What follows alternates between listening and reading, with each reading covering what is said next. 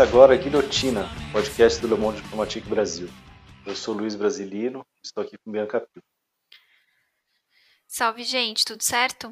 No episódio de hoje a gente vai conversar com os historiadores Leandro Pereira Gonçalves. Oi, Leandro, tudo bom? Tudo bom, Luiz? Prazer. Obrigado, Bianca. E Odilon Caldeira Neto. Oi, Odilon, tudo bom? Oi, Bianca. Oi, Luiz, tudo bem? Valeu, gente. Obrigado aí pela participação.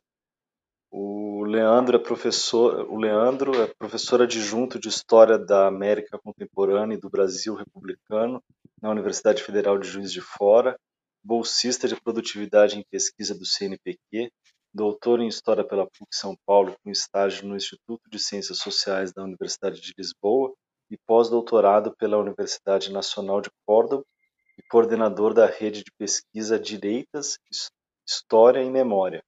E o Odilon professor adjunto de História Contemporânea e do Programa de Pós-Graduação em História da Federal de Juiz de Fora, é doutor em História pela Universidade Federal do Rio Grande do Sul e coordenador do Observatório da Extrema-Direita, também da Federal de Juiz de Fora. Eles lançaram este ano pela FGV Editor o livro Fascismo em Camisas Vermelhas. O fascismo em camisas verdes, do integralismo ao neo-integralismo. nesse episódio a gente vai conversar sobre essa obra. Bom, bem-vindos ao episódio 91. É, esse livro que o Luiz mencionou, ele traça a história do fascismo no Brasil desde a sua origem, é, com Plínio Salgado, Gustavo Barroso e Miguel Reale, até as ações mais recentes, como o ataque à produtora Porta dos Fundos. E eu queria começar perguntando para vocês é, qual foi a motivação para vocês produzirem esse material? Vocês já pesquisavam o tema antes?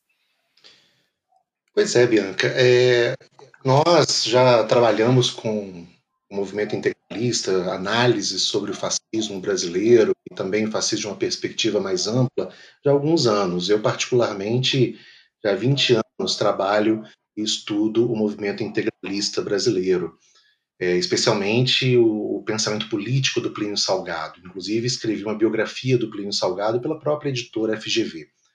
E, e o que nós notamos, principalmente nesses últimos anos, foi uma necessidade de levar para a sociedade, não acadêmica apenas, determinadas reflexões sobre a existência de um movimento fascista no Brasil, porque no imaginário de muitas pessoas o fascismo é algo que existiu na Europa, né, naquele contexto clássico, Mussolini, Hitler, mas no Brasil houve a presença e houve a, a, a atividade de um movimento fascista tão grande quanto outros movimentos fascistas do mundo, que foi o movimento integralista.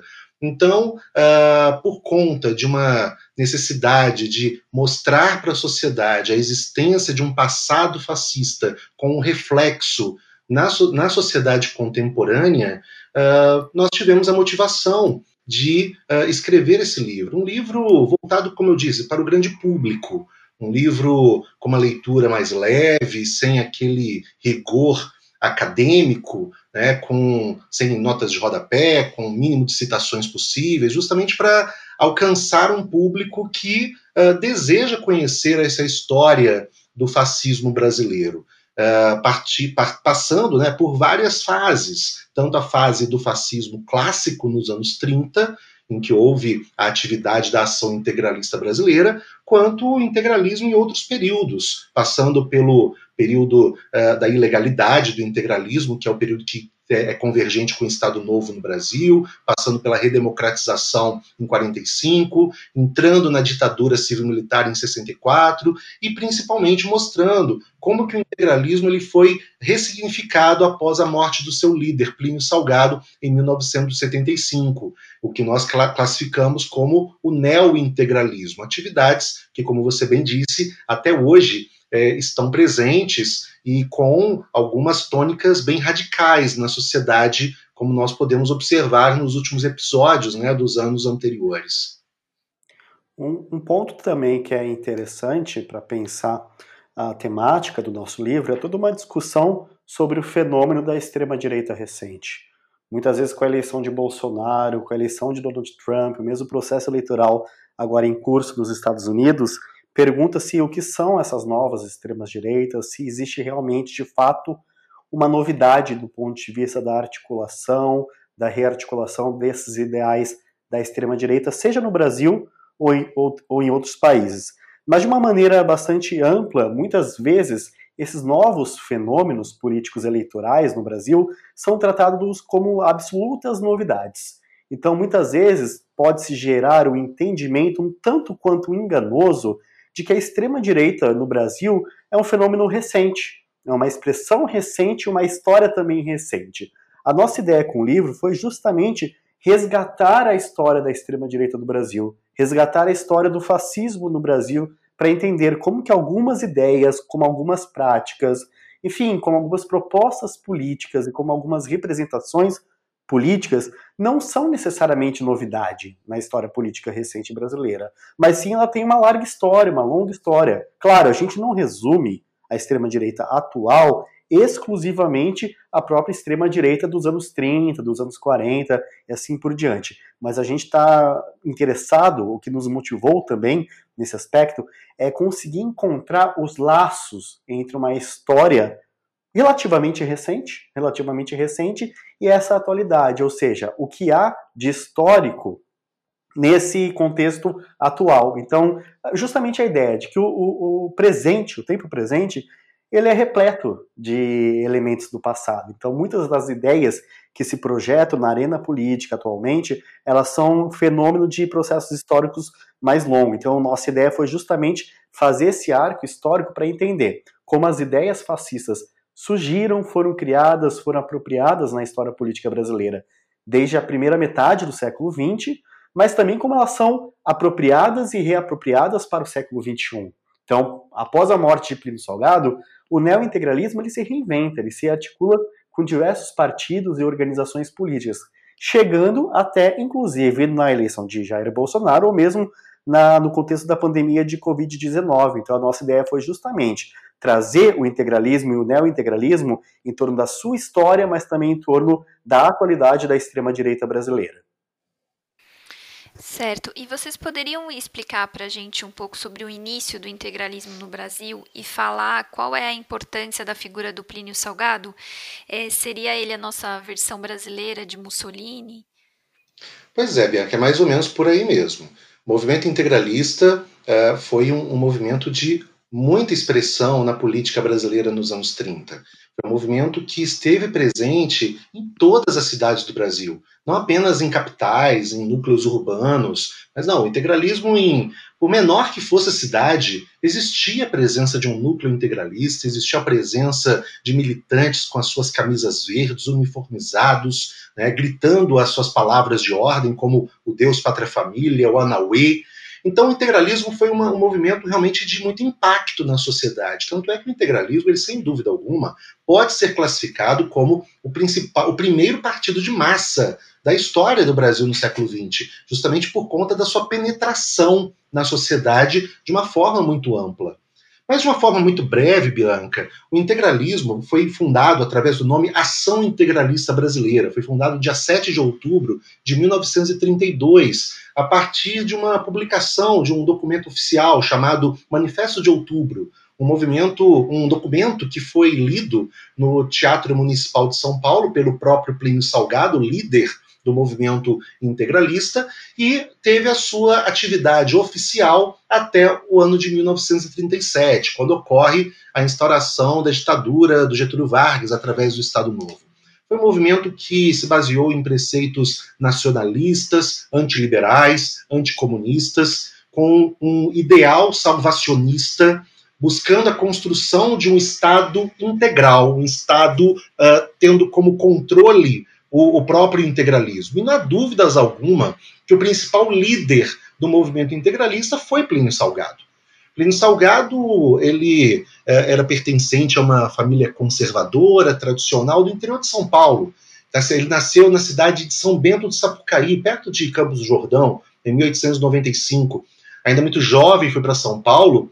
E, e, uma coisa muito interessante, o Plínio Salgado, ainda muito jovem, nos anos 20, participa do modernismo participa da Semana de Arte Moderna, uh, uh, tem atividades em torno do modernismo, estava numa ala oposicionista de outros intelectuais conhecidos, como Mário de Andrade, Oswaldo de Andrade, mas estava ao lado de intelectuais reconhecidos na sociedade brasileira, como Cassiano Ricardo, Menotti Del Picchia, então, o Plínio Salgado, nos anos 20, ele consegue uh, articular uma relação intelectual significativa nos anos 20. E ele passa a idealizar na intelectualidade um caminho para a política.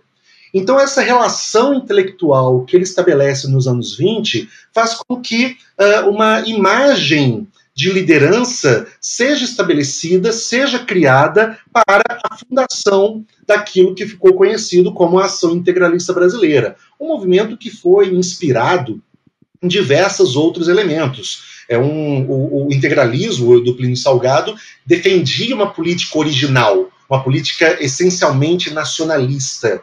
Só que o Plínio Salgado, ele obviamente, como vários outros grupos da época sofreram influências de outros grupos, como, por exemplo, o integralismo lusitano, um movimento que existiu nos anos 10 em Portugal, a Ação Francese, que foi um movimento uh, precursor do conservadorismo no final do século XIX na França, assim como elementos religiosos, como a própria doutrina Rerum Novarum, como uh, uh, o aspecto do, do, da, da, doutrina social da igreja, enfim, uma série de elementos, até mesmo da intelectualidade católica né, brasileira, da intelectualidade global, né, serviu como base inspiratória para o desenvolvimento do integralismo. E claro que não há dúvidas alguma que o elemento central uh, de colaboração e até mesmo de influência central para o desenvolvimento do integralismo brasileiro foi o fascismo italiano.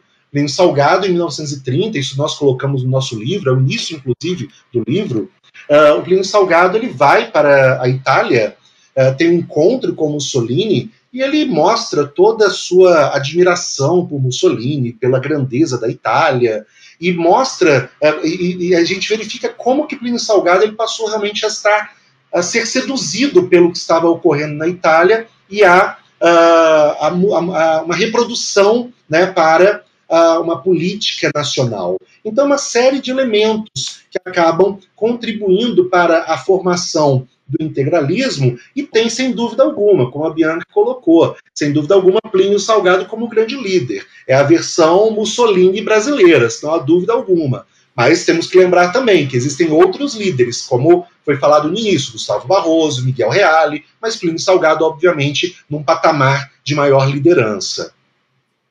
E, e como é que vocês é, apresentariam assim, a composição social do integralismo? Pode-se dizer que é um movimento de elite? Não, né? Porque é um movimento que ainda abarcava outros setores da sociedade.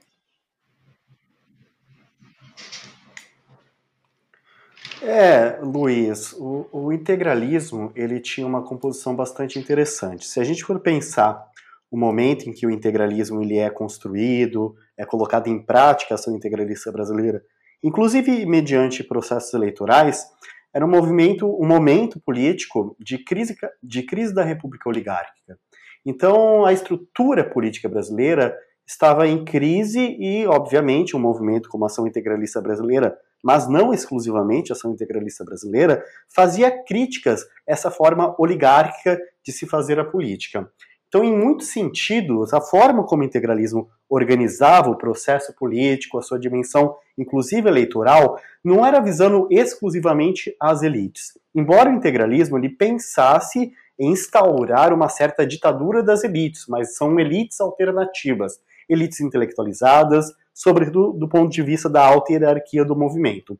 O apelo político do integralismo isso é um traço que não é um traço exclusivo do próprio integralismo brasileiro. É um traço, inclusive, do fascismo histórico como um todo. O apelo às classes médias. Tanto as classes médias urbanas, mas também as classes médias rurais. Então, o integralismo ele buscava justamente trazer para o seio do movimento o típico homem médio brasileiro.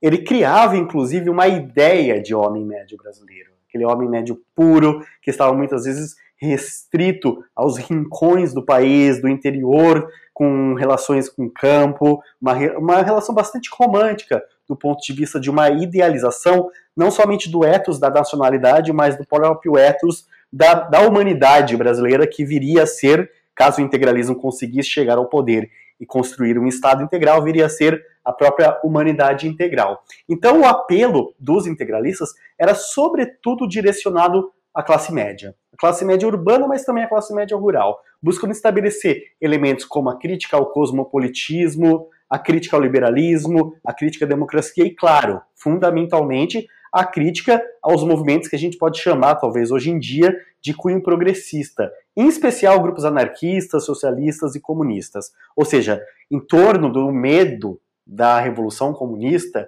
os integralistas conseguiam é, cooptar de uma certa maneira, ou pelo menos fazer apaixonar classe, é, parcelas significativas da classe média brasileira. E este é um traço, inclusive, que relaciona o integralismo com o fascismo global. Então, os fascismos tinham essa busca pela atração das classes médias. E o integralismo não foi diferente. É, e vocês podiam contar um pouco também da relação do, do movimento integralista com o Getúlio Vargas? Ok, desculpa, gente.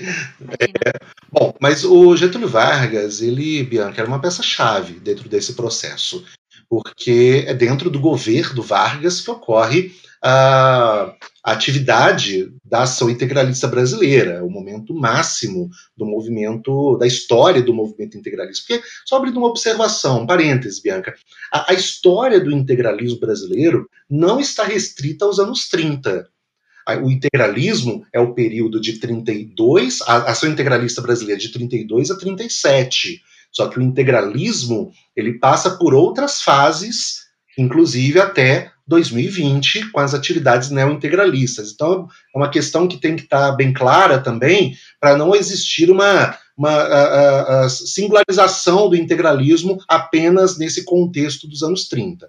Bom, mas em relação ao, ao, ao Vargas, uh, é um momento realmente muito importante. O, o, a própria formação do integralismo ocorre num contexto uh, de oposição a, a Primeira República, a República Oligárquica.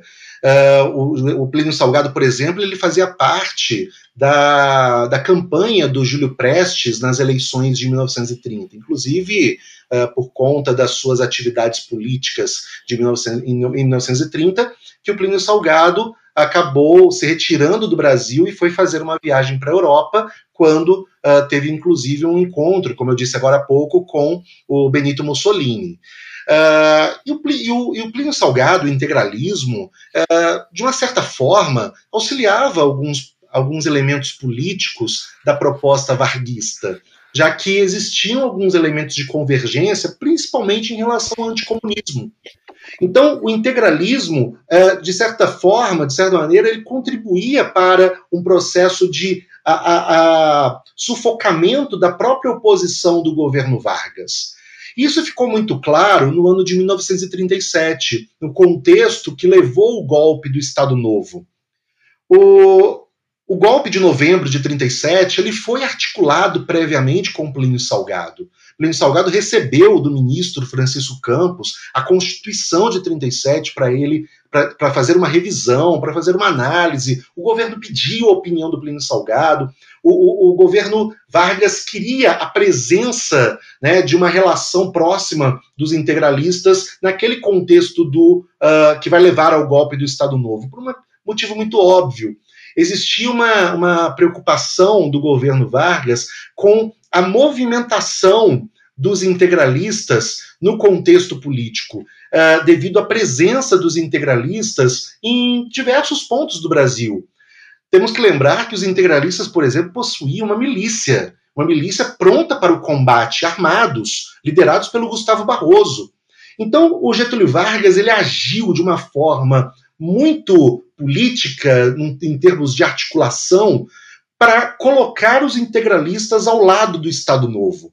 E a contrapartida desse acordo foi justamente uh, prometer para Plínio Salgado o Ministério da Educação.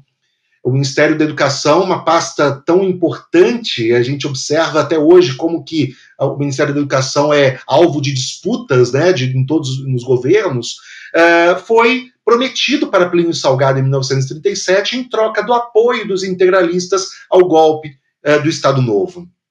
Só que Getúlio Vargas, de forma muito uh, política, articulou e não é, e não ofereceu a pasta do Ministério da Educação. Né? Prometeu, mas não deu. Né? Isso acabou gerando uma, um grau de insatisfação gigantesca entre os integralistas, em que eles se sentiram traídos né, por conta do apoio dado em 37, uh, que inclusive os integralistas organizaram um ataque ao Palácio da Guanabara. Em março de 38, houve um ataque contra o governo Vargas, os integralistas foram reprimidos no Rio de Janeiro, e finalmente, em maio de 38, um levante dos integralistas, com, ao lado de outros grupos, liberais, militares, insatisfeitos com o governo Vargas, atacaram o Palácio da Guanabara com o propósito de tomar o poder. Foi um levante fracassado, obviamente, como todos nós sabemos, uh, mas isso mas é um elemento importante, porque é justamente a partir de maio de 38 que o integralismo foi colocado na ilegalidade. Integralistas e comunistas passaram a conviver nas mesmas celas nas prisões brasileiras, colocando Plínio Salgado numa prisão, sendo levado posteriormente para o exílio em Portugal no ano de 1939. Então, a trajetória do integralismo com Vargas está presente em todos em vários pontos, como por exemplo, nessa sua origem, por conta de uma necessidade de modificação da política brasileira nos anos 30 e até mesmo seu fim em 37 e, e consequentemente nesse levante de maio de 1938.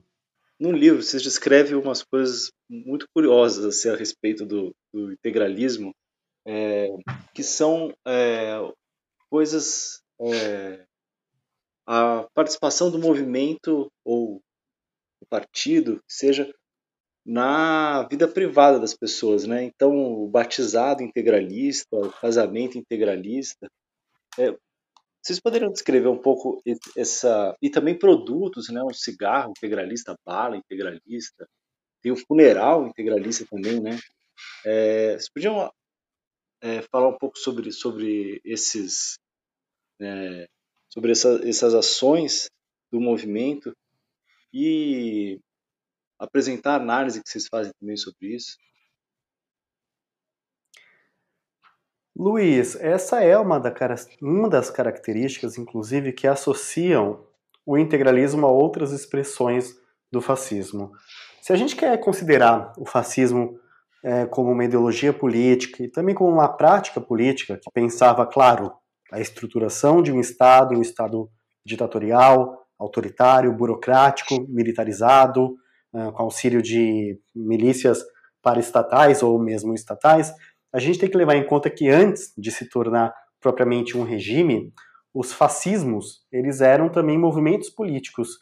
E eram movimentos políticos que ensejavam, que desejavam, necessitavam da articulação pela militância e pela adesão de novos militantes. E mais do que isso, os militantes que aderiam aos movimentos fascistas tinham que aderir integralmente. Então, a paixão é, realizada em torno dessa adesão é, uma organização política de tipo fascista, ela era fundamentalmente é, construída do ponto de vista para prover essa, essa intensificação.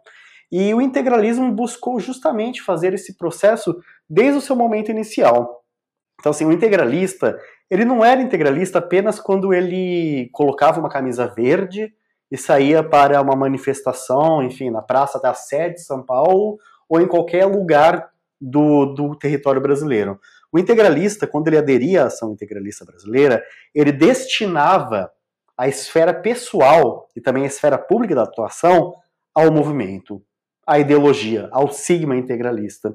Então ele buscava, e o movimento buscava criar esta formatação, eu diria também que um certo enquadramento social, justamente para destinar a totalidade do indivíduo para a dimensão ideológica. Então ele era instado a ser fiel aos ensinamentos, não apenas de Plínio Salgado, Gustavo Barroso e Miguel Reale, mas ele era instado também a ser fiel a toda essa estética, a indumentária e a ritualística integralista.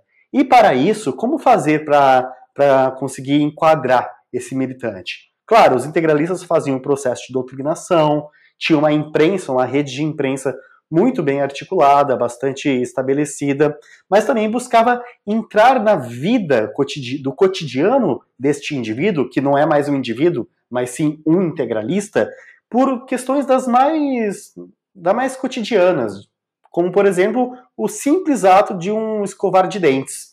Então, para isso, os integralistas tinham uma, uma escova de dente, um sabão integralista, um cigarro integralista. Claro, daí tem uma questão dúbia também. Não é apenas uma dimensão da formatação do próprio indivíduo, mas também para a própria dimensão financeira do próprio movimento. Ou seja, em vez, ao invés de comprar um produto de uma empresa privada qualquer, o integralista estava direcionando o, o, seu, o seu salário, ou parte do seu salário, para o próprio movimento. Mas é mais importante a gente pensar isso, essa dimensão quase religiosa do integralista. Então, ele era instado realmente a consumir produtos integralistas, a ler livros integralistas, a vestir a camisa integralista quando ele ia viajar, ou seja, a ser integralista 24/7, 24 horas, 7 dias por semana. Então, para isso, ele destinava essa, essa paixão, essa fidelização à ideologia integralista em todos os momentos da sua vida. Então, por meio de festividades da ação integralista brasileira, por meio de casamentos, os militantes eram também convidados a utilizar a camisa verde. Então, dessa maneira, os integralistas, eles eram não somente militantes, mas eles eram também indivíduos que divulgavam a ideologia integralista. Então existia todo um código de conduta dessa perspectiva. E claro, para além dessas dimensões mais, digamos, cotidianas, eles deviam participar politicamente. Politicamente, do ponto de vista das manifestações públicas, afinal de contas, o integralismo era uma organização de massas, e além disso, também eles deveriam é, é, destinar toda a vida para o integralismo. Então, o integralista, ele era integralista do momento que ele acordava ao momento que ele dormia do momento que ele nascia, quando era o caso de nascer no seio de uma família integralista, se transformava em pliniano, ou então ele era também integralista quando ele morria. O integralista, quando ele morria, é, pela causa integralista, ele passava a atuar em uma outra esfera, uma outra esfera não mais é, é, no mundo material, mas uma outra esfera no mundo espiritual, mas também integralista. O integralista morto em combate, o integralista morto, falecido na atuação integralista, ele passava a desfilar e atuar nas milícias do além, onde ele estaria juntamente com outros mártires, outras lideranças falecidas do integralismo, buscando estabelecer essa simbiose entre vida privada, vida material e vida espiritual. Ou seja, era uma estética, era uma lógica que ela tinha uma capacidade totalizante e retirava, inclusive, a identidade individual, que era projetada integralmente para o próprio integralismo. Posso só completar aqui uma questão? É, claro. Esse ponto que o Odilon levantou, que eu acho que realmente é um ponto muito importante é, dentro da, do entendimento do integralismo brasileiro. E, e, é talvez uma das principais características para compreender a grandeza do movimento integralista na história do Brasil, principalmente nos anos 30. Uh, ah, porque a ação integralista brasileira, é, como eu, nós falamos agora há pouco, alcançou uma visibilidade até então não vista uh, em outro país uh, fora da, da Europa. Né? Uh, uh, tanto é que o integralismo é considerado o maior movimento fascista com maior sucesso na América Latina. Não existe movimento fascista tão, tão forte e com impacto na sociedade fora da Europa como foi o movimento integralista brasileiro. Então, nós não estamos falando aqui de um movimento uh, restrito num pequeno grupo. Não, é um movimento com realmente intensidade na sociedade brasileira. E o crescimento do integralismo ocorre justamente por conta do simbolismo. Né? Um simbolismo, como o Odilon disse agora há pouco, muito bem preparado. Por exemplo, o símbolo. Né? na Itália tem facho, na, na Alemanha tem a suástica. Era necessário algo aqui também no Brasil. Então, a representação simbólica do integralismo escolhida foi a letra grega, sigma, um símbolo matemático que indica um projeto integral, um Estado único para o Brasil. E a própria simbologia, né, como a camisa verde, e, e, e, algumas características em torno da camisa verde, que inclusive dá o título do nosso livro. Porque o integralista ele deveria usar uniforme em todos os momentos da sua vida, mas um uniforme muito bem preparado. O tecido deveria ser de produção nacional, de algodão ou de brim, gravata de tecido preto e liso.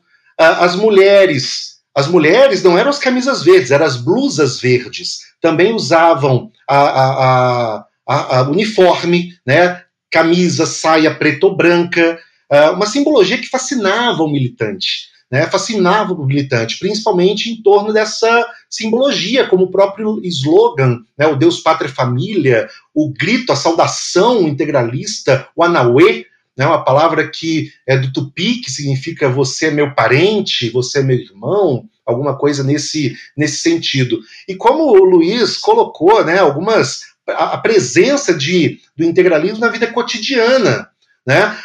como eu falei agora, as mulheres tinham uma importância muito grande para o movimento integralista. Inclusive, o integralismo é um dos primeiros movimentos políticos, olha só que curioso, um dos primeiros movimentos políticos do século XX a ter a adesão de grupos uh, uh, femininos. Existiam núcleos femininos dentro do integralismo, organizações femininas, que tinha, claro, na, na esposa do Plínio Salgado, a dona Carmela Salgado, a, a, o principal destaque, obviamente, da organização feminina do integralismo. E como nós colocamos no livro, Uh, questões que partem, como o Luiz disse, do batizado, partindo do casamento, todo um rito tradicional né, dentro do casamento, o noivo, os convidados, obviamente sempre usando a camisa verde, com saudações integralistas no casamento. Outro ponto muito importante dessa questão também do cotidiano, a criança, como o Odilon disse, eram os chamados plinianos. Né? Então, logo que nascia a, a, criança, que estava, obviamente, no, num grupo universo familiar, era inserida numa lógica representada pelo integralismo. Tinham batizados, né, toda uma solenidade em torno dessa criança. E é uma questão interessante porque o integralismo busca inspirações em categorias que vêm do escotismo, né, inclusive na categorização das crianças integralistas, né, os nomes dos integralistas de acordo com as suas idades, de acordo, como, por exemplo, uh, uh, ocorre no, com os escoteiros. E outras questões, como o próprio esporte, né, a, na, vida, na vida cotidiana do movimento, a prática da educação física. Por isso que, inclusive, muitos uh, atletas vão fazer parte do movimento integralista. E uma coisa muito importante que o Odilon disse, o integralista ele não é integralista só no momento em que ele coloca a camisa verde. Ele é integralista em todos os momentos da sua vida. Isso fica muito claro a gente, quando a gente observa atividades atléticas, por exemplo, times de futebol, basquete, uh, atividades que envolvem toda uma, uh, uh, toda uma, uma prática né, de uma vida saudável. Uh, e aí tem um exemplo que eu quero destacar aqui, que é a presença, por exemplo, de um integralista nos anos 30, que foi, uh, que é, né, até hoje, considerado um dos grandes nomes do esporte brasileiro, o Hélio Gracie. Hélio Gracie, um dos nomes uh, de maior importância do jiu-jitsu brasileiro, foi integralista nos anos 30, foi um membro ativo do núcleo integralista em Ipanema, no Rio de Janeiro. Né? Então, a, o integralismo ele parte né, por várias, uh, vários espaços, né, partindo desde essa questão do uniforme, da, do, dos, do lema, como, por exemplo, a bala, né, como Odilon, uma bala, um doce, né, ou como Odilon disse, a, a pasta de dente, ou um cigarro, né, justamente para fomentar financeiramente, mas principalmente para criar um, uma ideia de unidade, né, uh, em que todos consomem e vivem uma mesma, uma mesma ideia, tendo Plínio Salgado, obviamente, como a grande referência, o grande nome dentro do movimento integralista brasileiro. É, e os integralistas eles foram ativos no apoio ao golpe militar de 1964, né? E como é que essa relação se desenvolveu ao longo do, do regime militar? Quer falar, Odilon? Opa, não? Fala aí, Leandro. É. Então, o, o, o integralismo, o, o Bianca, é, após o seu período de legalidade, que tem o seu fim em 1937, é, o integralismo ele entra num período da ilegalidade, que é o período que vai de 1937, 38 até 1945, quando tem o fim do Estado Novo, que é o período que inclusive coincide com o exílio do Plínio Salgado em Portugal. Com a volta do Plínio Salgado para o Brasil, uh, nós temos atividades do integralismo dentro de um novo partido político que foi criado, que é o PRP, Partido de Representação Popular. Um partido que foi criado em 1945, ainda com Plínio Salgado no exílio, e tem as suas atividades até 1965, quando ocorre em 65 o ato institucional número 2, em que todos os partidos políticos são extintos. Uh, e foi um período muito importante para o integralismo, porque e ao mesmo tempo difícil, porque foi um período em que existia um clima desfavorável para o integralismo, já que no Brasil esse, esse, período de 45 a 64 é um período de democracia. Então isso é desfavorável para o movimento fascista, como o integralismo é. Então o integralismo ele precisou se rearticular. Né? O Plínio Salgado ele deixou de ser chefe nacional do integralismo para ser um presidente de um partido político. Isso acaba significando muito, né? A mudança da estrutura do movimento, né? A, a, a, toda a organização política em torno do movimento é alterada. Inclusive, existia até uma necessidade do integralismo deixar de lado símbolos e práticas que colocassem aquela ideia de fascismo, já que, após a Segunda Guerra Mundial, ninguém queria ser taxado de fascista. Inclusive, o próprio sigma, o símbolo dos integralistas, foi alterado nesse momento. Foi criado um novo símbolo, o sino de prata, né, um, um símbolo uh, que tinha como propósito representar um alerta contra os males que rondam o Brasil, como, por exemplo, o comunismo, né, o grande mal visto na imagem para, o, para os integralistas. E esse é um período, ô, ô Bianca, que o integralismo ele teve uma atividade. Plínio Salgado, por exemplo, foi candidato à presidência da República em 1955, ficou em quarto lugar, foi a eleição que deu a vitória para o Juscelino Kubitschek. Uh, após isso, o, o, integralismo fez acordos com o governo JK e passou a fazer parte do bloco parlamentar da maioria no governo JK, ou seja, o integralismo fez parte do governo Juscelino Kubitschek. Uh, e aos poucos começou a penetrar em determinados aspectos burocráticos, institucionais da política brasileira. Uh, Plínio Salgado, posteriormente, foi eleito deputado federal nas eleições de 58 e depois nas eleições de 62. Plínio Salgado fez alianças políticas com vários partidos, fez aliança com a UDN, do Brigadeiro Eduardo Gomes, como fez aliança também com o PTB do Leonel Brizola, do Rio Grande do Sul. Então, ou seja, o PRP se transformou num partido político como outro qualquer existente. Só que no contexto dos anos 60, para chegarmos justamente no contexto do golpe, a, a eleição do Jânio Quadros e do João Goulart altera, obviamente, o cenário político do integralismo. E, obviamente, o integralismo vai estar ao lado dos golpistas de 64.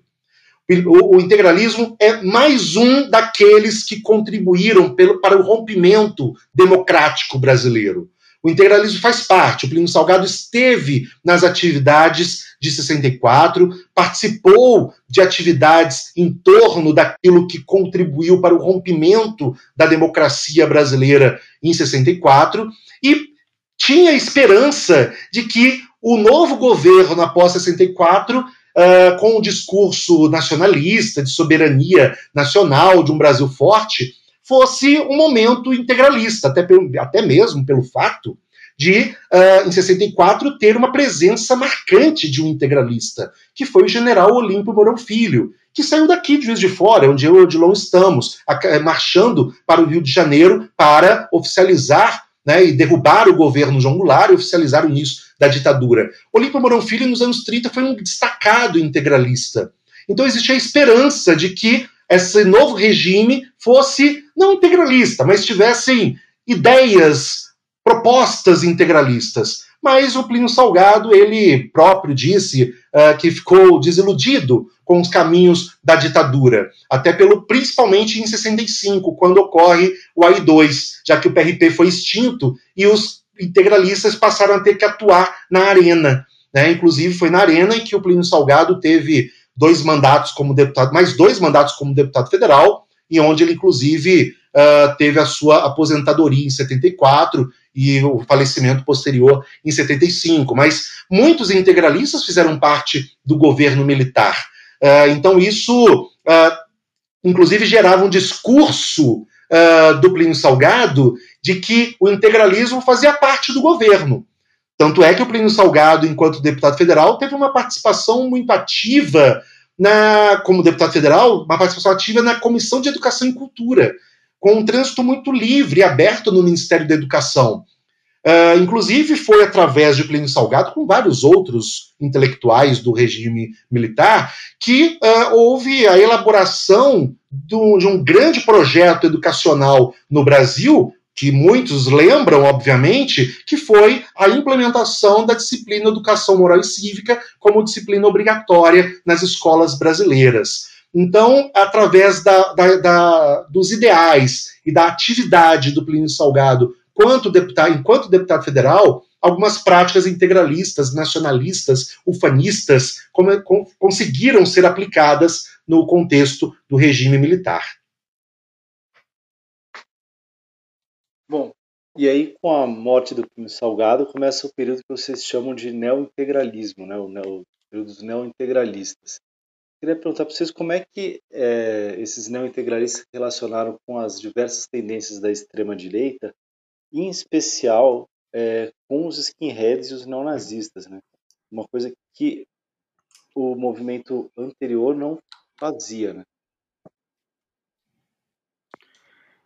Então, Luiz, é, a relação do, do neo-integralismo com diversas tendências da extrema-direita brasileira marca um pouco, inclusive, a especificidade desse neo-integralismo, ou seja, uma multiplicidade de organizações, uma multiplicidade de tendências e, uma, e também uma multiplicidade do entendimento da forma como o integralismo deve se desenvolver, tanto do ponto de vista organizativo, ou seja, partido político, círculo de comemoração da memória integralista e assim por diante, e também com quem ele vai se conciliar, com quem ele vai se aliar.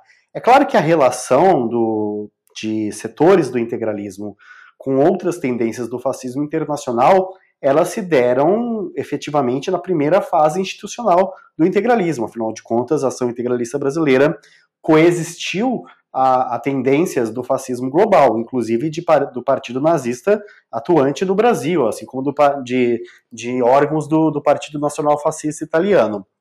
Mas, de qualquer maneira, sem dúvida alguma, quando a gente vai falar em neo-integralismo, a gente está falando também em termos de neofascismo.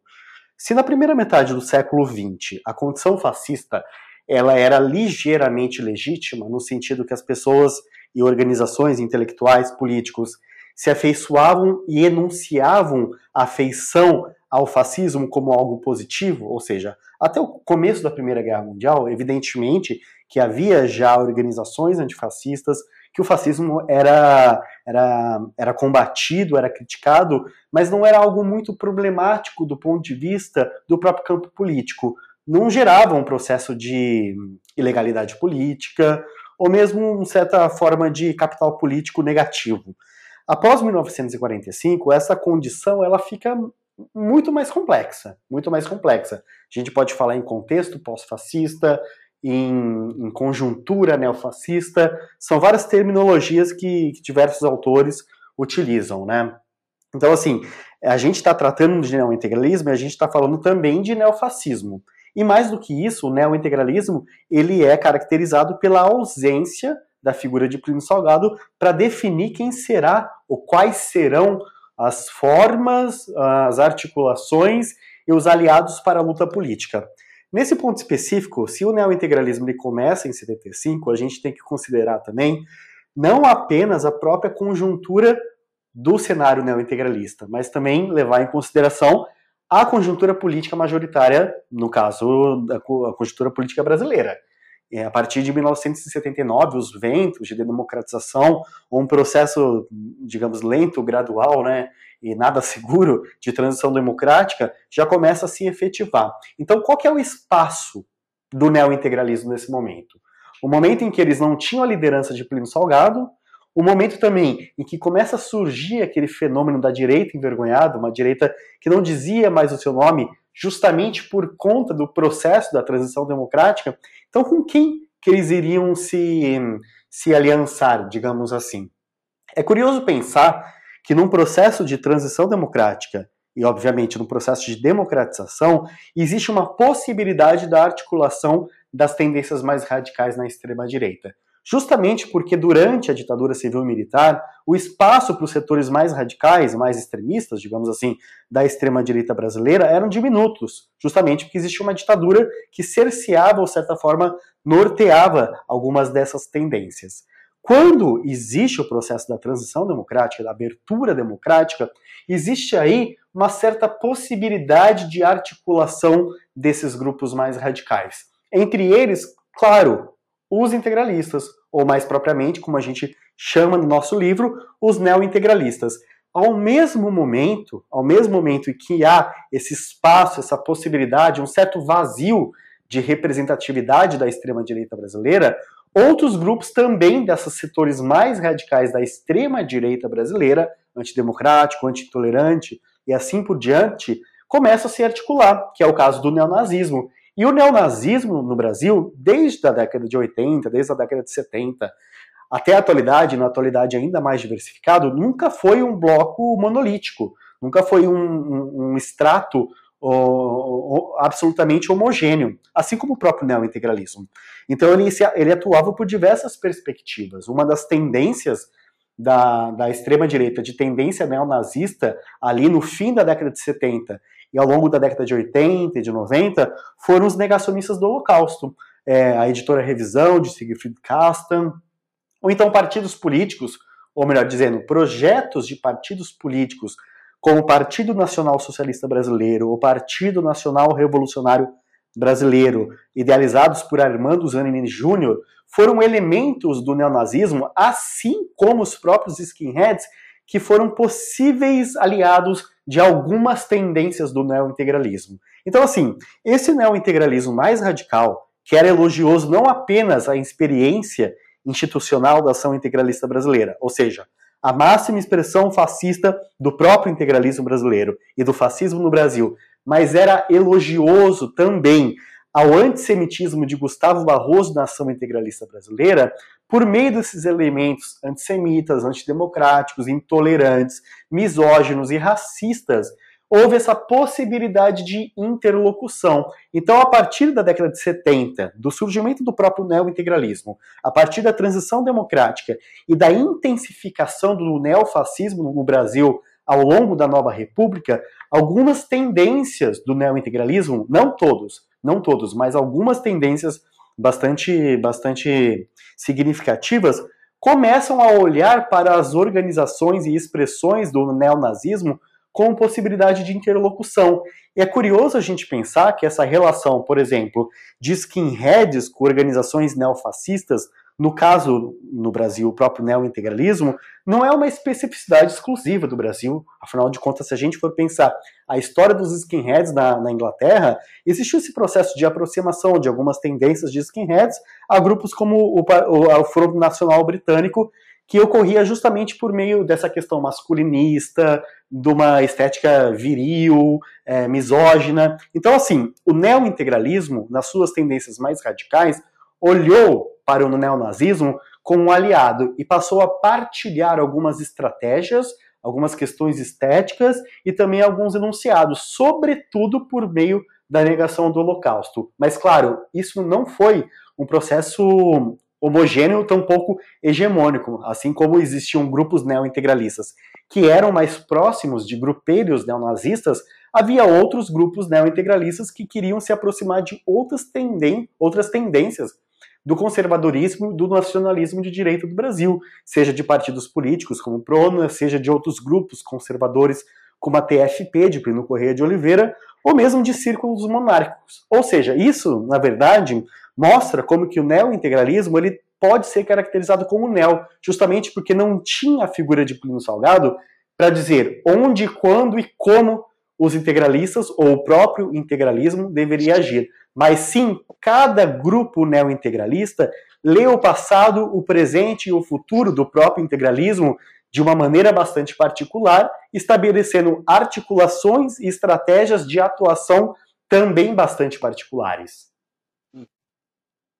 É, eu queria perguntar para vocês agora sobre qual que é, se é possível definir ou apresentar qual o projeto de país que os integralistas tinham. E se assim, se ele se manteve o mesmo ao longo dos anos, ou se ele mudou a partir do neointegralismo e da ascensão do neoliberalismo no mundo, né? É, eu queria saber assim, se, se até o, o regime militar, o, integralismo defendia um, um programa nacional de desenvolvimento e se a partir dali para frente se isso mudou ou não. É, na realidade. Oi, oi, desculpa, João. Não, eu ia falar para você começar, depois eu complemento. É, ótimo, perfeito. é, exato. É, pois é, nos anos 30, nos anos 30 existe um projeto muito claro dentro do, da ação integralista brasileira.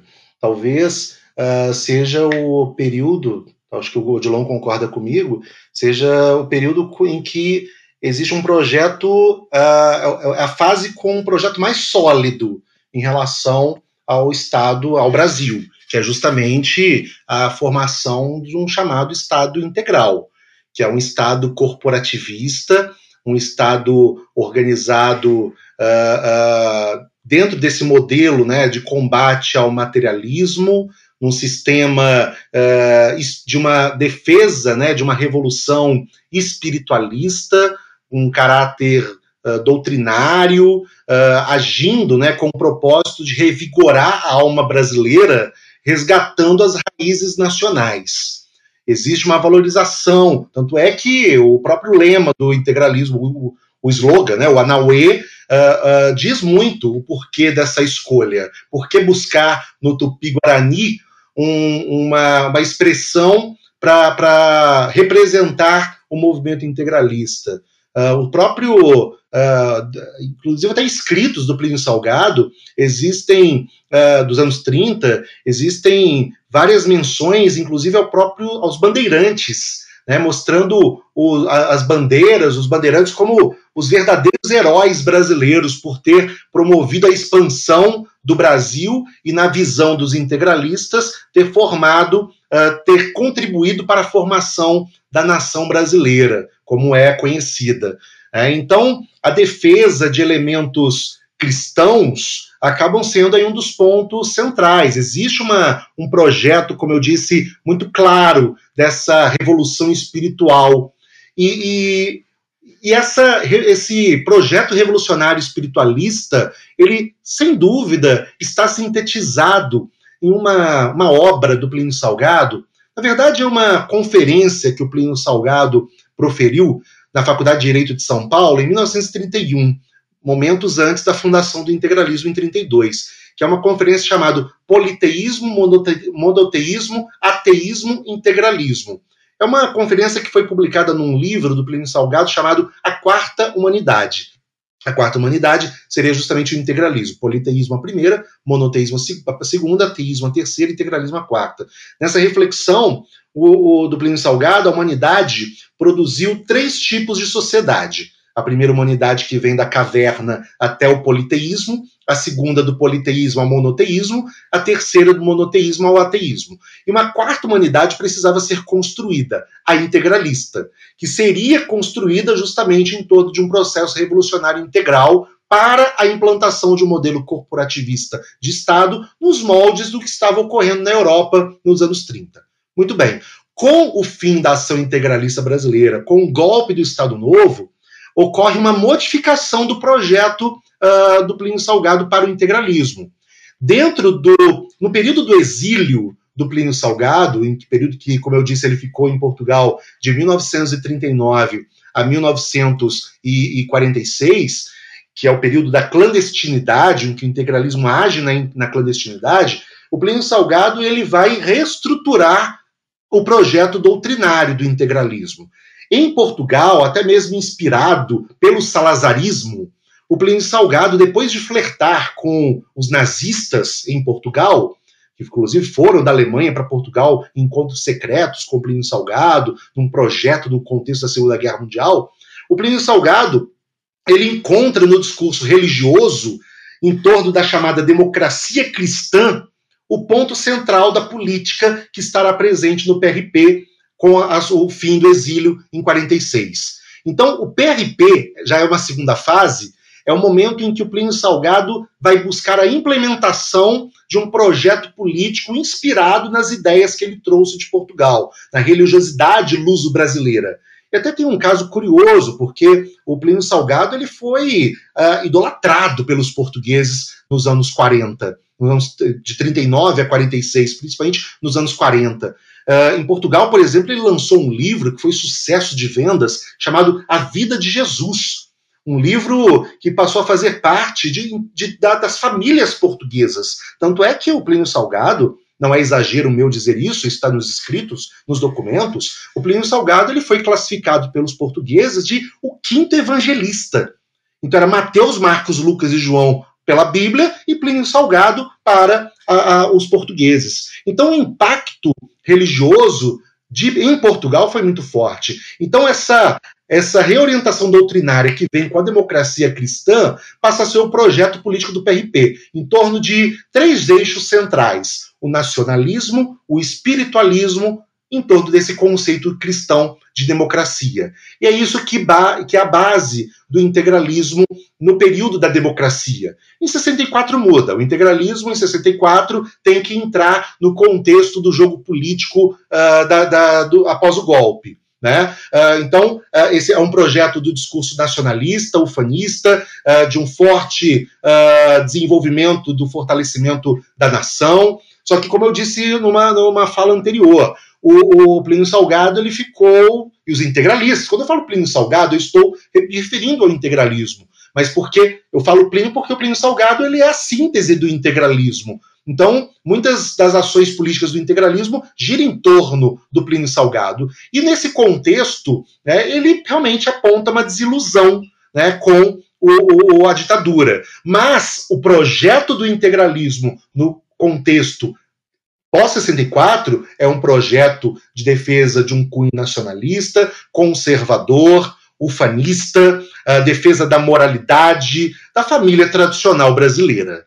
Né? E é dessa forma que vai até o fim da vida, em 1975, e a partir daí, né, há uma modificação que ocorre com o neointegralismo.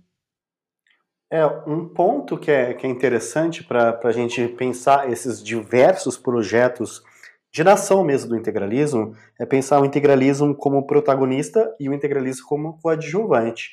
O integralismo ele tem essa capacidade ligeiramente protagonista na sua primeira e principal experiência institucional. A ação integralista brasileira, ela de fato é, mostrava um projeto de Estado, um projeto de nação, ou seja, tinha algo ligeiramente bem definido, justamente porque pensava e, em certa medida, quase teve a possibilidade de ser alçado ao poder. O integralismo não foi uma, um mero detalhe né, da história política brasileira, foi a primeira organização política de massa na história brasileira, não somente da direita, mas da direita e da esquerda. Ou seja, não foi um mero detalhe. É, durante o PRP, o integralismo justamente ele teve uma fragilização do ponto de vista dessa organicidade ou de um caráter mais bem definido ou arrumado de um projeto nacional, justamente porque os valores iniciais do integralismo eram assentados no modelo de Estado e também num modelo de humanidade essencialmente fascista. Então, numa era pós-fascista, numa era em que o fascismo não era algo mais ok, não era, não era algo mais positivo do ponto de vista tanto das relações internacionais, do direito internacional, ou mais propriamente dito, da política internacional, eles que tiveram que realmente fazer essa, essa concessão ou rearticulação, como o Leandro bem mencionou. É interessante pensar que mesmo durante a existência do PRP, ou mesmo durante a, a atividade legislativa de Plínio Salgado mediante a Aliança Renovadora Nacional durante a ditadura civil-militar brasileira, o integralismo, e no caso mais concreto o Plínio Salgado, buscavam retomar alguns aspectos, aspectos da organização de Estado presente desde a ação integralista brasileira. Ou seja, uma ideia de democracia orgânica, uma ideia de democracia corporativa, assentado nos valores fundamentais da era do corporativismo, que foi um aspecto marcante não apenas dos fascismos, mas em especial no fascismo. Mas claro, aí a gente está falando já de um momento em que o integralismo já não era o protagonista do cenário político brasileiro, mas sim um dos coadjuvantes. E no caso do neointegralismo, as concessões são diversas a serem realizadas. Então, muitas vezes, eles são grupos que são, digamos assim, de revivalismo e de comemoração desse passado que foi outrora pungente, né, pujante. Ou seja, eles utilizam as camisas verdes, a simbologia da ação integralista brasileira, mas eles têm, em um certo sentido, uma noção que os ideais do integralismo da década de 30 do século 20 já não se adequam é, perfeitamente, se é que se algum momento elas seriam adequáveis, para a realidade brasileira do século XXI. Então, os integralistas eles passam a fazer esse elogio, essa comemoração, essa rememoração, essa entronização desse modelo de Estado, modelo de projeto nacional, mas eles não têm a capacidade de se articular e propor de, de uma maneira é, a se tornar protagonista do cenário político nacional. Então é por isso que eles vão começar a se aproximar de outros projetos nacionais, ou mesmo projetos que a gente pode chamar talvez de destruição nacional, que se assemelham a algumas perspectivas de seus ideais. Em questão de valores, por exemplo, de com quem os integralistas, os neo-integralistas, passam a dialogar mais recentemente com o PRTB, de Levi Fidelix, de Hamilton Mourão também, onde existia um processo intenso e ainda existe de aproximação entre grupeiros neo-integralistas e PRTP. O Patriota, que inclusive tem como uma das lideranças um neo-integralista, ou mesmo em torno do anticomunismo, que a gente pode ver aqui quase como um sinônimo do imaginário político do antipetismo, existiu também um processo de aproximação com o próprio bolsonarismo ou processo eleitoral de Jair Messias Bolsonaro. Mas assim, a questão justamente são aspectos desse papel de coadjuvante onde concessões são realizadas. Os, os integralistas atuais, os neo-integralistas, são profundamente contrários ou enunciadamente contrários aos processos de privatização, essa subjugação do Brasil no cenário político internacional aos Estados Unidos, essa relação é, no mínimo estranha entre Jair Bolsonaro e, e Donald Trump. Mas então, eles não têm mais essa capacidade de estabelecer uma organização política coesa, fechada e de massas para propor elementos para fazer uma crítica a essa outra parcela da extrema direita. Então eles têm que fazer muitas concessões. De fato, dos últimos 20 anos, talvez a organização que mais bem acolheu os integralistas. Em um modelo de Estado nacional integralista, foi o Partido de Reedificação da Ordem Nacional, o Prona de Enéas. Foi no Prona de Enéas onde os integralistas se viam representados. A defesa de um Estado forte, técnico, soberano, interventor, com um modelo de sociedade patriarcal, conservadora, é, homofóbico, enfim, por meio desse processo de um Estado forte que era proposto pelo Prona e por Enéas Carneiro, que não era bem um, um, partido político integralista, os integralistas se viram representados. Então, na atualidade, eles têm que fazer muitas concessões a essas novas tendências da extrema-direita brasileira. Mas é uma concessão, claro, enunciadamente ou não, é uma concessão relativamente ligeiramente crítica.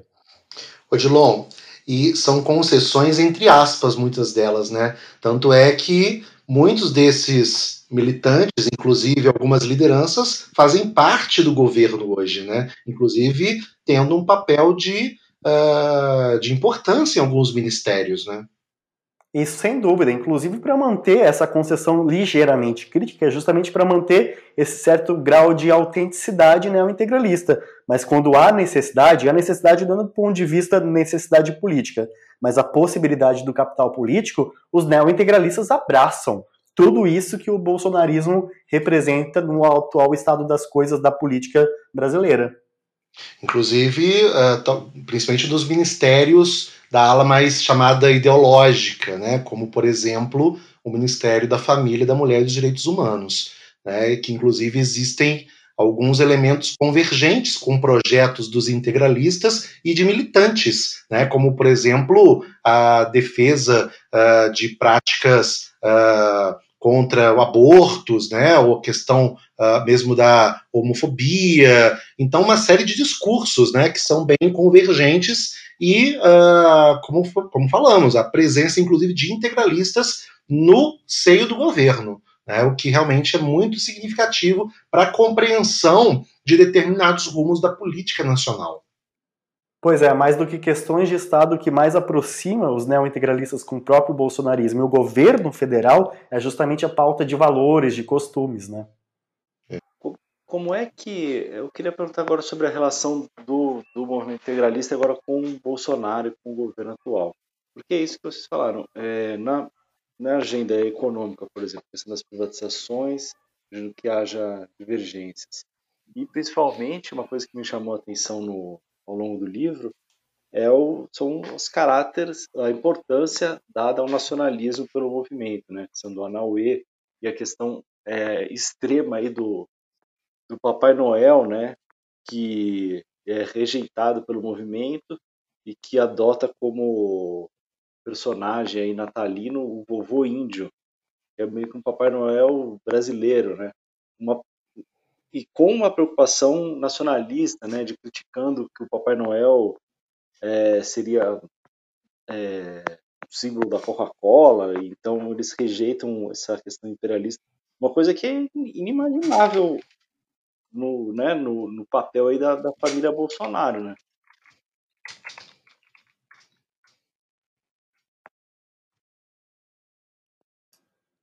Quer ir, Quer João? começar, Leandro? Pode não, começar. é, não, é, realmente, Luiz, o, é, a base, a base do movimento nacional, do integralista é o, é o nacionalismo. O que move o discurso integralista, o que move a, a, prática política nos anos 30 é o nacionalismo e o nacionalismo exacerbado, né? em muitos momentos radicais. Né? Você lembrou aí muito bem esse episódio, o episódio do vovô índio, é algo até muito curioso. É, e até uma, uma, observação também: o vovô índio não é uma criação dos integralistas, é uma criação de grupos nacionalistas nos anos 30, de intelectuais, e o integralismo vai se apropriar. Uh, e esse vovô índio realmente tem uma importância é, simbólica né, nessa compreensão do anti-imperialismo, do, do antiliberalismo, já que o integralismo ele observa que o comunismo e o liberalismo são colocados como o que eles chamam de faces da mesma moeda, que o integralismo e o comunismo são originários de um materialismo. Então, por isso a necessidade de lutar contra não Papai Noel, mas o que representa, que é justamente o capitalismo liberal em torno do imperialismo, por intermédio né, do, do Papai Noel. Uh, então, o nacionalismo é a base, é a base de desenvolvimento de toda a prática política dos anos 30, uh, a defesa de um Brasil forte, de um Brasil soberano, mas radical. Né? Radical, excludente, uh, xenófobo, é a prática do integralismo, que está convergente, que é convergente à prática política fascista que está em voga na Europa nos anos 30. É esse nacionalismo que vai ditar as regras do, uh, do integralismo uh, nas, nas fases se, seguintes, até mesmo no período pós uh, Plínio Salgado, que foi esse momento do neointegralismo. Então, nos anos 70, nos anos 80, nos anos 90, o nacionalismo é a base, como o Odilon disse agora há pouco. Não por acaso, o integralismo encontra no Prona, do Enéas Carneiro, determinados elementos para uh, auxiliar o processo de uh, circulação de determinados ideais nacionalistas devido à base política defendida dentro do Prona. Muitos integralistas vão ser filiados ao PRONA, muitos integralistas vão ser candidatos a deputado estadual, deputado federal. Inclusive, um integralista, um neo-integralista, vai ser eleito deputado federal. uh, naquela eleição em que o Enéas. Que ano que foi, Odilon, a eleição do Enéas, de um milhão e meio de votos? 2002. Pois é, em 2002, em 2002 foi eleito né, o Elimar Máximo Damasceno. Teve pouquíssimos votos, duzentos e poucos votos, se não me engano, e um não integralista, um não integralista, com uh, pronunciamentos no, no Congresso uh, elogiando Plínio Salgado, Gustavo Barroso, líderes do passado do movimento integralista. Então, o nacionalismo é a base dessa organização uh, da política ideológica do movimento integralista em várias fases. Entretanto, uh, de 2013 para cá, mas principalmente de 2018, com a eleição, uh, da, com a última eleição que deu a vitória a Jair Bolsonaro, um processo político ele foi realmente alterado os integralistas não deixam de ser nacionalistas na sua essência, mas como o Odilon disse muito bem, existem concessões. E muitas dessas concessões acabam representando até o que a gente chama de vista grossa. Né? Uh, uh, tá vendo, mas não critica, até mesmo para poder ter um ganho de algum capital político. E esse lado da, da, da relação do governo hoje com os Estados Unidos e com uma esfera uh, política baseada em algumas questões vindas de um de um propósito mais liberal, talvez, privatista, acaba uh, entrando num choque com o integralismo, mas acaba, uh, de uma certa forma,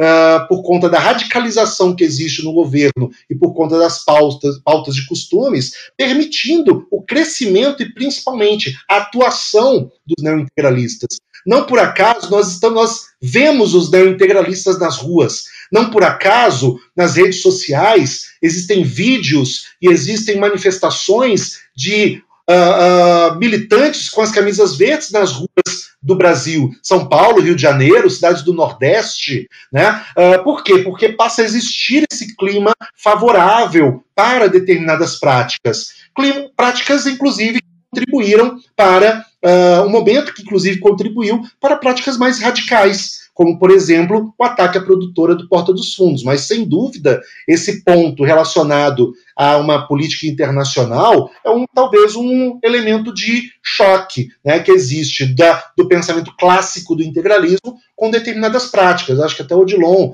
pode dizer né, alguns elementos desse ponto que acho que realmente é bem importante essa pergunta do Luiz.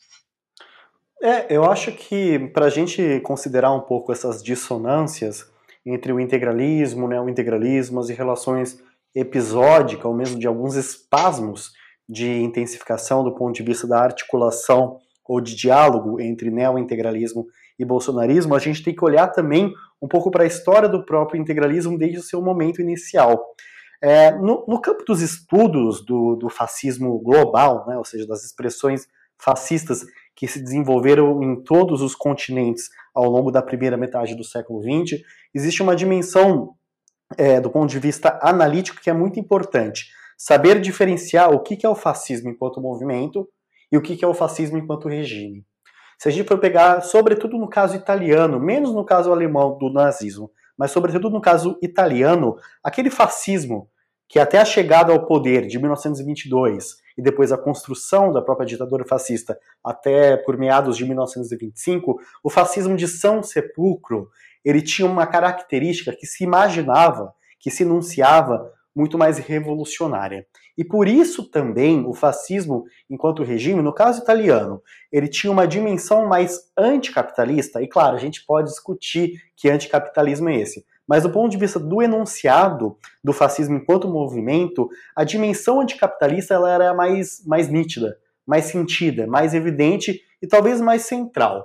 Quando o fascismo se transforma em regime, e aqui eu uso o caso italiano como paradigmático, ele tem que estabelecer relações com as elites políticas, ele tem que estabelecer relações com as elites financeiras, ele tem, que estabelecer, inclusive, relações com outras figuras vindas do próprio liberalismo que aderiram ao fascismo. Ou seja, o fascismo, quando ele se torna regime, ele tende a se tornar mais conservador, menos revolucionário, dado a retórica do entendimento revolucionário dos fascismos, e também menos anticapitalista. E vamos colocar aqui, talvez, esse anticapitalismo entre aspas. No caso do integralismo, o integralismo nunca chegou ao poder. Por mais que Plínio Salgado, durante a ditadura, dizia ah, os integralistas estão, estão no poder, aquilo era meramente uma bravata política.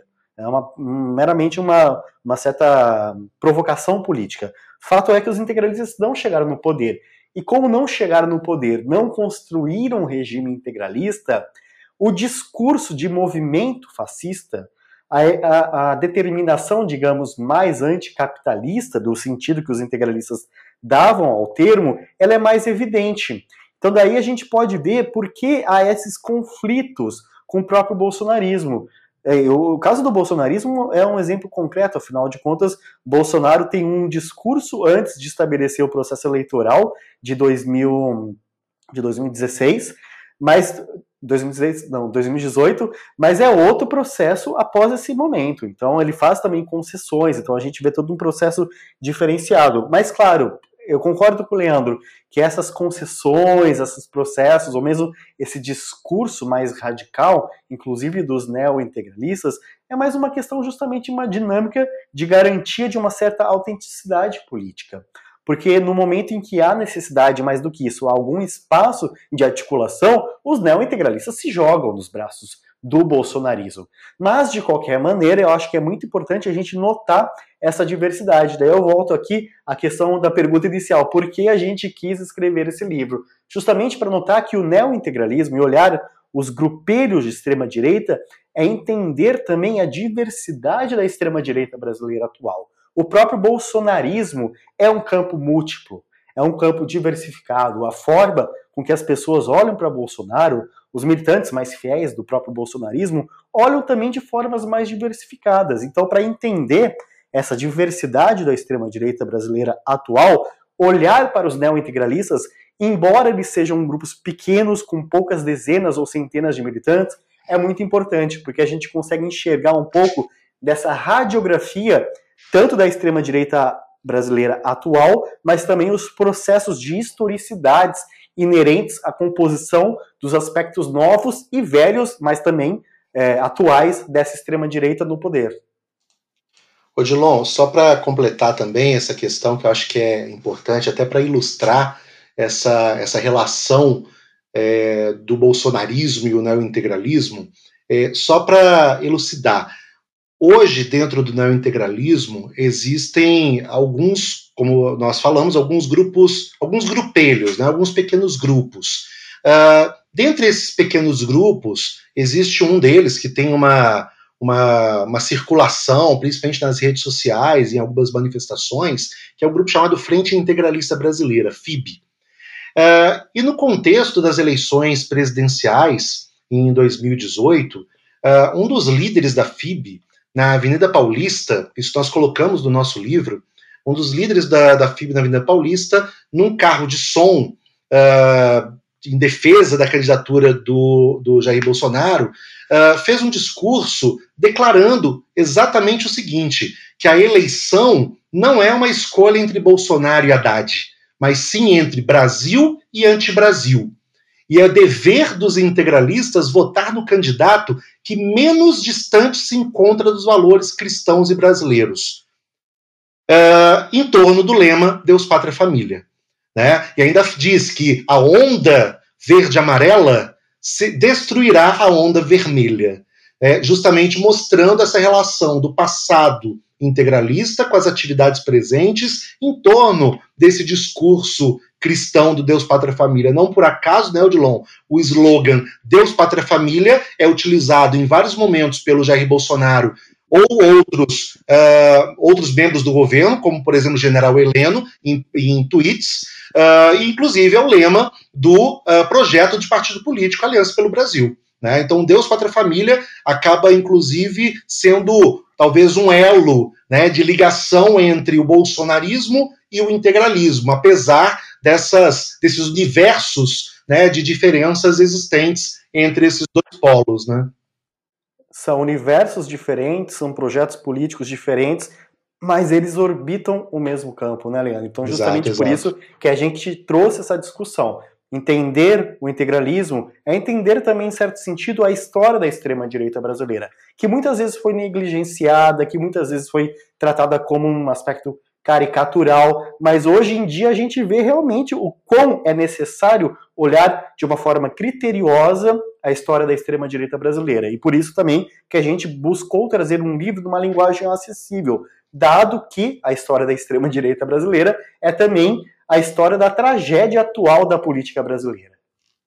E também só completar uma questão que eu acho que é importante deixar bem claro para os interessados nesse tema, Uh, o integralismo não é uma descoberta recente dos historiadores.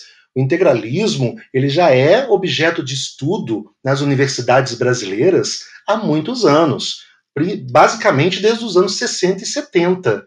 Né? Então, há, há muitos estudos sérios já foram desenvolvidos no âmbito acadêmico, nas universidades brasileiras, em teses de doutorado que já foram defendidas, com o propósito de analisar o integralismo brasileiro e as suas práticas. Então, acho que isso é importante também deixar claro, né, porque uh, uh, pode dar o entendimento de que integralismo foi descoberto agora. Não, o que está sendo feito agora é uma dinamização da discussão em relação ao passado fascista brasileiro, até mesmo por conta dessa dinâmica uh, conservadora e radical na qual nós estamos inseridos. Né? Então, acho que isso também é importante, né, Odilon, deixar claro, até mesmo como forma de referenciar vários colegas que já fizeram trabalhos uh, dentro de uma perspectiva mais acadêmica. Mas, como o Odilon disse muito bem, esse nosso livro ele tem um viés acadêmico, todos os nossos, uh, todas as afirmações que nós uh, fazemos no livro são baseadas em documentos, não é nada em base de interpretação pura, é tudo documental mas com uma escrita voltada para aqueles que também não estão inseridos na academia, nas universidades, ou seja, para o leitor e o público geral que possa, que tem interesse, né, de conhecer a história dessa, dessa prática radical da história do Brasil. Sem dúvida. Bom, gente, a gente está chegando ao final desse episódio e a gente queria finalizar com uma pergunta é, para vocês. A gente pode considerar o bolsonarismo fascista? Acho que é uma das perguntas que a gente mais escuta, né, Odilon? Sem dúvida alguma. Bianca, eu acho que assim, é, quando a gente analisa o caso do, do Bolsonaro ou do próprio bolsonarismo, acho que a gente pode chegar em algumas dinâmicas analíticas. O, o, o Bolsonaro em si, do, do meu entendimento, não me importa, do ponto de vista analítico, entender se o Bolsonaro em si, enquanto pessoa, ele é fascista ou não. Isso não é uma questão de nenhum elogio a Jair Messias Bolsonaro. Longe disso, mas justamente para no sentido de entendimento do que esta pessoa consegue engendrar do ponto de vista sistemático, não apenas no, no plano do governo federal, mas também da militância. O bolsonarismo, por extensão, como eu disse anteriormente, eu acho que ele tem que ser visto de uma maneira bastante diversificada. Quando a gente vê grupos nas ruas pedindo um processo de radicalização do próprio bolsonarismo, por que, que eles estão na rua? Por que, e que, de que forma que eles olham para um Bolsonaro? Muitas figuras olham para Bolsonaro do ponto de vista é, de um processo de radicalização política, do ponto de vista de um processo da, da possibilidade de um caminhar para a instauração de uma junta militar, que não é propriamente o modelo típico do fascismo. No entanto, quando muitos grupos bolsonaristas, os mais radicais, olham e cultuam Bolsonaro, eles cultuam Bolsonaro do ponto de vista daquela mitificação de um certo tipo de liderança política que iria liderar o Brasil e o próprio bolsonarismo num processo de regeneração nacional. Regeneração nacional que, por definição, passa também por um processo coetâneo de purificação. E isso é um dos elementos que melhor caracterizam, talvez, as experiências do fascismo histórico e as experiências de grupos neofascistas ainda na atualidade. A ideia da criação de uma narrativa mítica de um processo de degeneração, um processo de uma nação como uma terra arrasada que precisam estabelecer um nacionalismo que tem um, primado, uma primazia dessa dinâmica de regeneração social. Uma regeneração nacional é que é um processo também de extirpação, expiação e purificação das mazelas, e mais do que isso, dos indivíduos ou coletividades sociais associados ao fenômenos da degeneração. Mas aí eu coloco em questão: essa leitura mais particular de um processo de regeneração, de purificação, de expiação, de perseguição, de construção de uma ditadura em torno desse processo é comum a todo o bolsonarismo? Eu acho que não. Os processos de filiação e de intensificação da filiação ao bolsonarismo são dos mais diversos. Assim como o próprio eleitorado de Bolsonaro foi diverso, o próprio bolsonarismo é diverso. Coexistem dinâmicas desse neoliberalismo ou ultraliberalismo, coexistem interesses de setores do conservadorismo evangélico, assim como de um ultra-reacionarismo de matriz católica, ou mesmo dos processos daqueles que veem a necessidade da instauração de uma ditadura. Então, neste cerne, neste cerne, existe também um locus de uma sociabilidade, uma leitura política mais afeita a Bolsonaro, olhando a Bolsonaro, dentro de uma dinâmica fascista. Mas daí eu acho que a gente tem que olhar para o bolsonarismo como um campo de disputa. Então, quando o Bolsonaro quer radicalizar os processos políticos, quando quer radicalizar o próprio bolsonarismo, as tendências mais afeitas ao fascismo, e talvez aqui ao neofascismo, ganham uma certa proeminência. Basta a gente lembrar, talvez, o exemplo do grupo 300 de Sarah Winter, ou Sarah Geomini, que é o nome real dela. Então, nesse processo, o bolsonarismo ele adapta, adapta-se a uma feição mais fascista, mais fascista e também, por que não, neofascista. Então, nesse sentido, o neofascismo, o fascismo em Bolsonaro, mas sobretudo no bolsonarismo, ele coexiste a outras tendências. Mas a gente não tem, pelo menos eu não tenho capacidade, historiador no geral não gosta de pensar um pouco ou falar sobre o futuro. Então eu não, não posso dizer o que será dessa tendência mais neofascista do bolsonarismo, mas que ela existe, isso eu concordo. Mas eu não diria que ela é a principal raiz ou que a gente pode tomar essa parte como um todo do próprio bolsonarismo.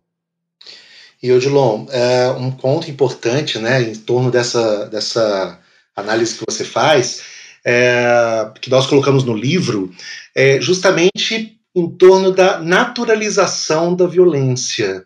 É, com a posse do Jair Bolsonaro, é, o surgimento né, de um desse que nós colocamos como um novo capítulo da extrema direita brasileira que alcança o poder, acaba gerando um processo da naturalização.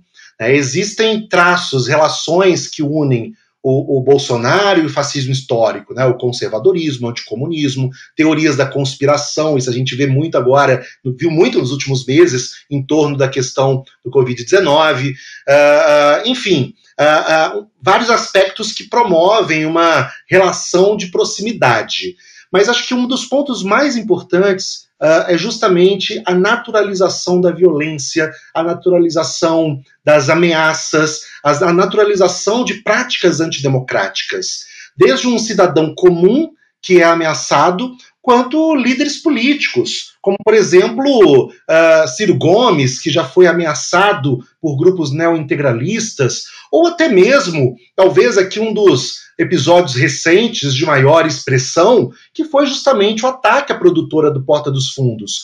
O ataque à produtora do Porta dos Fundos como reação ao especial de Natal de 2019, a primeira tentação de Cristo, uh, uh, é, é, gerou toda uma reflexão em torno desse aspecto uh, do fascismo histórico no Brasil e de toda a relação do neointegralismo no contexto político. Uh, e é muito importante analisar o processo do ataque à produtora do Porta dos Fundos, porque já se passaram quase, já passou quase um ano. Né? O ataque foi no dia 24 de dezembro de 2019. Né? Nós estamos já no fim do ano de 2020. Uh, não houve ainda um processo de punição total. Existiam três ou quatro elementos que usaram camisas verdes, que atacaram o coquetel Molotov na sede do Porta dos Fundos, na zona sul do Rio de Janeiro, em Maitá. Uh, um dos suspeitos, que é o Eduardo Fauzi, ele uh, fugiu do Brasil, foi recentemente preso, mas o processo político não foi e, e, até mesmo policial, né, não foi, uh, uh, uh, não, não teve um avanço tão significativo. E o mais importante, não houve no momento do ataque e não houve em nenhum momento num, é, é, nos meses seguintes manifestações políticas contra o ato, contra o ato de violência, ou seja, a naturalização de um ataque de violência por um grupo fascista é naturalizado. Como é naturalizado os ataques nas redes sociais, como é naturalizado os ataques a, a grupos políticos, enfim, uh, o processo dessa relação política que envolve a extrema-direita brasileira em torno do governo de Jair Bolsonaro, que tem uma uma, uma, um braço significativo com o neointegralismo, uh, é, é, algo a ser pensado. Por isso que, mais uma vez, é um dos elementos que uh, motivou né, a, a, a, escrita desse livro, para justamente contribuir para o, o, leitor, contribuir com o leitor a, a reflexão da história, das práticas e das relações do fascismo histórico e das atividades contemporâneas em torno de um governo conservador extremista, extremista no qual nós estamos presenciando. E só para fechar alguma questão, eu acho que assim, é evidente se há o debate, e o debate está em aberto sobre a caracterização do Bolsonaro sobre fascismo ou não, sobre ser fascista ou não o governo Bolsonaro, fato é, fato é que os grupeiros neofascistas, e não apenas os grupeiros neointegralistas, se veem altamente legitimados para a sua atuação no governo Bolsonaro. E a gente tem que levar em consideração também que o próprio processo da análise e caracterização do bolsonarismo deve ser olhado em torno do processo histórico. Uma coisa é o Bolsonaro eleito uma vez, outra coisa é um processo de reeleição de Bolsonaro, como umas certas amarras institucionais ou certas amarras ou apetrechos ligeiramente democráticos em Bolsonaro, em Bolsonaro podem ser deixados de lado num eventual segundo mandato. Então, uma possibilidade de fascistização enunciada em Bolsonaro não deve ser deixada de lado. Inclusive, é um temor para um eventual segundo, segundo cargo de presidência de Jair Messias Bolsonaro. É isso. Leandro, Dilon, muitíssimo obrigado, viu? A obra de vocês é importantíssima. Muito obrigado pela entrevista. Obrigado, Luiz. Obrigado pela oportunidade. Obrigado Bianca também. Espero que quem, quem tiver oportunidade de ler o livro né, tenha aí boas reflexões sobre esse cenário político da nossa história. Obrigado, Luiz. Obrigado, Bianca. Foi uma satisfação, é sempre uma alegria falar por esse, com esse, sobre esse tema tão espinhoso, mas também tão atual e tão urgente quanto o tema do nosso livro. Muito obrigado. Bom, a gente acabou de lançar a edição de novembro sobre as eleições municipal e a ascensão do projeto conservador nas cidades. E a boa notícia é que a gente voltou para as bancas nas cidades de São Paulo e Rio de Janeiro, né, Luiz? É, exato. Muito bom, né? Depois de quantos meses? Seis, sete meses. Sete meses sete. sem circular. É, sem circular nas ruas, né? Só com entrega para os assinantes nos últimos três, quatro meses. Quatro meses é, é muito, muito bacana, né? Como eu falei no episódio passado, né? Uma, foi por um momento de uma crise profunda aqui que a gente passou no início da pandemia, com incertezas, né? Do, que levaram a direção do jornal a, a suspender a impressão por três edições é, e foi retomada em junho, julho, né? Para os assinantes e agora estamos conseguindo voltar as bancas de São Paulo e do Rio de Janeiro e, se tudo der certo, em breve voltar para as bancas do Brasil inteiro. É isso, nossa pequena grande vitória, a gente está muito feliz. E se você não mora na cidade de São Paulo ou do Rio de Janeiro, você pode fazer a sua assinatura a partir de R$ 99 por mês. É só acessar diplomatic.org.br barra assine. Só lembrar que a gente continua com a nossa série Cidade Livre, né? Está discutindo mobilidade. Estamos no essa semana no quarto episódio, ainda tem mais seis. É muito bacana, acompanha, vai ao ar às terças-feiras. É isso, gente. Até a próxima. Até semana que vem.